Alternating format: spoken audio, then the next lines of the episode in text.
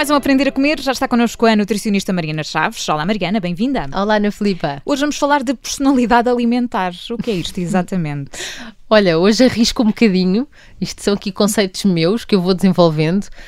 Um, sabes que ouve-se muito falar sobre a importância do autoconhecimento, não é? Um bocadinho tendo em vista aqui sermos mais felizes e, e na alimentação isto também é importante, ou seja, um, nós temos que ser felizes com o que comemos, mas há muita gente que, com a rotina do dia a dia, está presa simplesmente às coisas rápidas e que já está habituada. E, e, não tira tempo para perceber exatamente como é que é o que eu chamo de personalidade alimentar. Um, ouço imensas vezes pessoas dizerem: Bom, eu agora estou a fazer uma dieta em que só como iogurtes, gelatinas e bolachas de arroz, mas não gosto nada e aquilo sabe-me tudo a plástico. E, e, eu fico normalmente com um ar um bocadinho estupefacto, porque essa é claramente uma estratégia errada.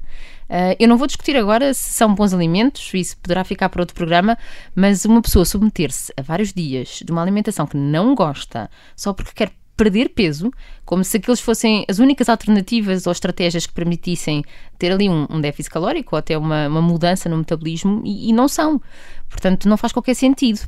Então, uh, hoje em dia nós já temos muita informação disponível, muitas receitas rápidas, que não é preciso ser um chefe para se conseguir fazer, uh, muitos produtos no mercado novos que já dão para todos os gostos e que com a tentativa de serem snacks saudáveis, e por isso eu acho é que às vezes falta um bocadinho da parte das próprias pessoas conhecerem-se um bocadinho melhor, portanto, essa, esse autoconhecimento da sua personalidade alimentar. Um, e eu vou dar aqui um bocadinho a perspectiva, enquanto nutricionista, de como é que eu faço quando estou na consulta para identificar então essa dita personalidade alimentar nas pessoas. Ok. Um, vou tentar, quase, fiz isto como se fosse um teste de quatro pontos para nós conseguirmos uh, perceber um bocadinho mais sobre a nossa uh, personalidade alimentar, até porque eu acho que elas são, um, são, são um reflexo da nossa genética, claro, nós nascemos com preferências, uh, mas também, obviamente, da nossa educação, daquilo a que fomos expostos e, e, isso é moldável, ou seja, basta querermos, não é? Temos que perceber um bocadinho o ponto de, de partida uh, para conseguir ultrapassar um bocadinho as crenças que temos sobre alimentos que gostamos ou que achamos que não gostamos. Isto é super interessante, portanto eu vou pegar aqui na minha caneta, já, está, já tenho aqui na mão para apontar isto. Vá, vamos lá. Então eu convido as pessoas também a fazerem esta reflexão sobre si mesmas, porque é um ponto de partida muito útil se desejam depois avançar para uma melhoria dos seus hábitos alimentares. Então, o ponto número um que eu diria é nós entendermos se temos uma preferência por salgados ou por doces. Eu costumo perguntar um, se uma pessoa chega à casa cheia de fome, Uhum. E não vamos pensar em alimentos que sejam saudáveis, não, não, não é isso. É chego cheio de fome. O que é que me apetece comer se eu tiver apenas dois pratos disponíveis, em que um vai ter uma baba de camelo, um tiramisu, uma salada de frutas, e no outro vai ter croquetes, presunto e queijo. Qual é que é aquele que instintivamente a pessoa vai buscar? E aí consegue-se claramente perceber aqueles que são um padrão típico do salgado e do doce, para onde é que eles se direcionam. Uh, e não vale dizer eu acho que sou salgado porque gosto mais de arroz ou massa, que essa é um clássica, uma clássica resposta que eu recebo, mas que não diz nada porque uh, arroz e massa eu diria que a maioria da população gosta uh, e, e, na verdade é um hidrato de carbono da absorção rápida, qualquer um deles, e que dá a sensação de bem-estar como o doce dá.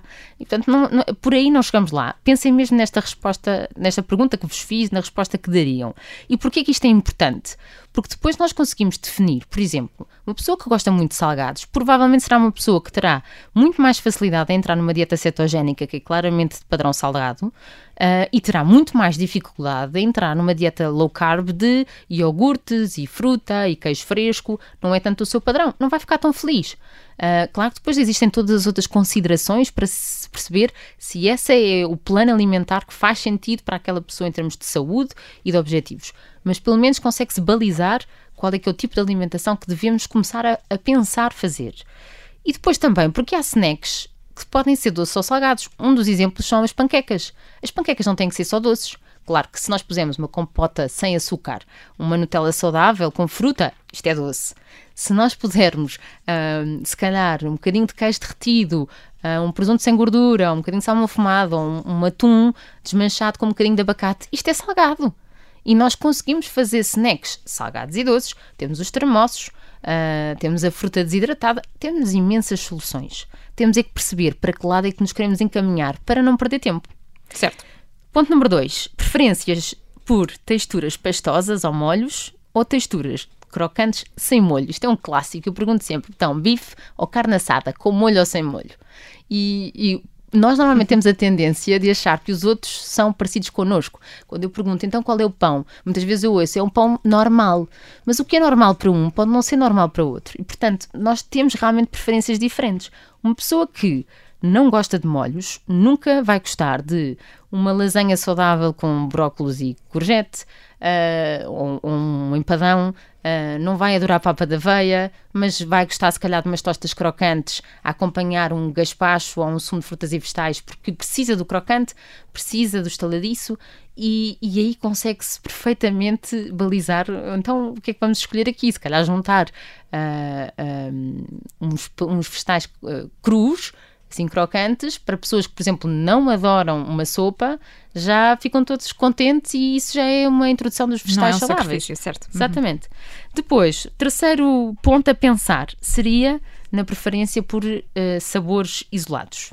Existem muitas pessoas, e eu até tenho um filho assim, que num prato começam por um determinado grupo de alimentos e só, só passam para o segundo se terminarem o primeiro. Portanto, vão primeiro aos vegetais, Uh, no meu caso, o meu filho vai primeiro à carne ao peixe e depois vai aos vegetais e por fim vai ao acompanhamento. Mas é uma coisa dele e eu vejo imenso em consulta isto. Há muita gente que não gosta, gosta de comer a salada no início ou a salada no fim e não gosta de pôr um bocadinho de carne ou de peixe com a salada no garfo. Epá, nunca tinha pensado nisso, oh Mariana. Estou aqui.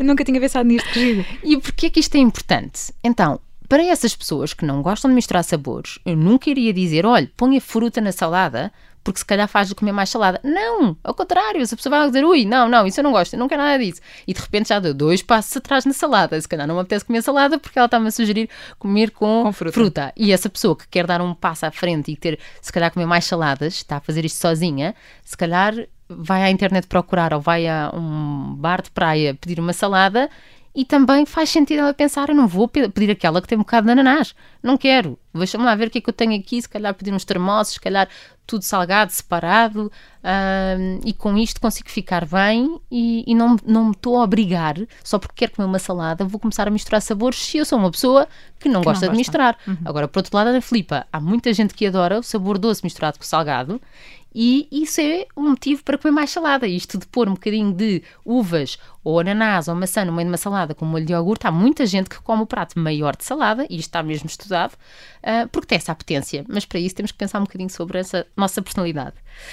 E por último, o teste último que eu faria uh, é agarrar uma lista de vegetais e frutas e identificar aqueles que nunca experimentaram, porque existe, ou aqueles que não comem há mais de dois anos. Porquê? Porque não têm noção se uh, podem ter agora uma experiência diferente. Não só porque podem estar mais abertos uh, na realidade gostarem, até porque, na verdade, às vezes criam-se crenças de que ah, eu não gostei, porque a experiência, se calhar, num todo, não foi boa.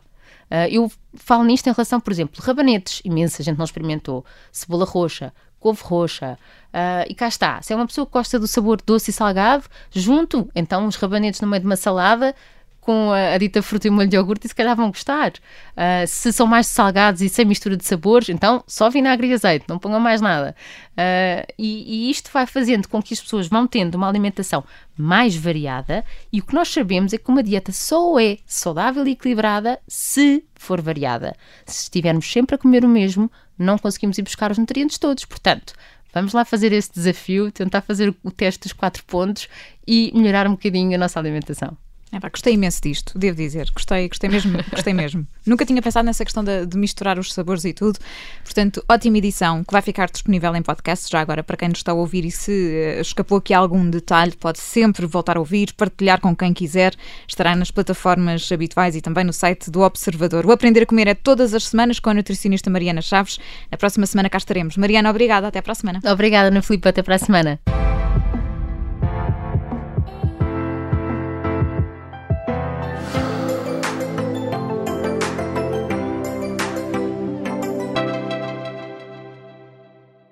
Obrigada por ter ouvido este podcast. Se gostou, pode subscrevê-lo, pode partilhá-lo e também pode ouvir a Rádio Observador online em 98.7 em Lisboa e em 98.4 no Porto.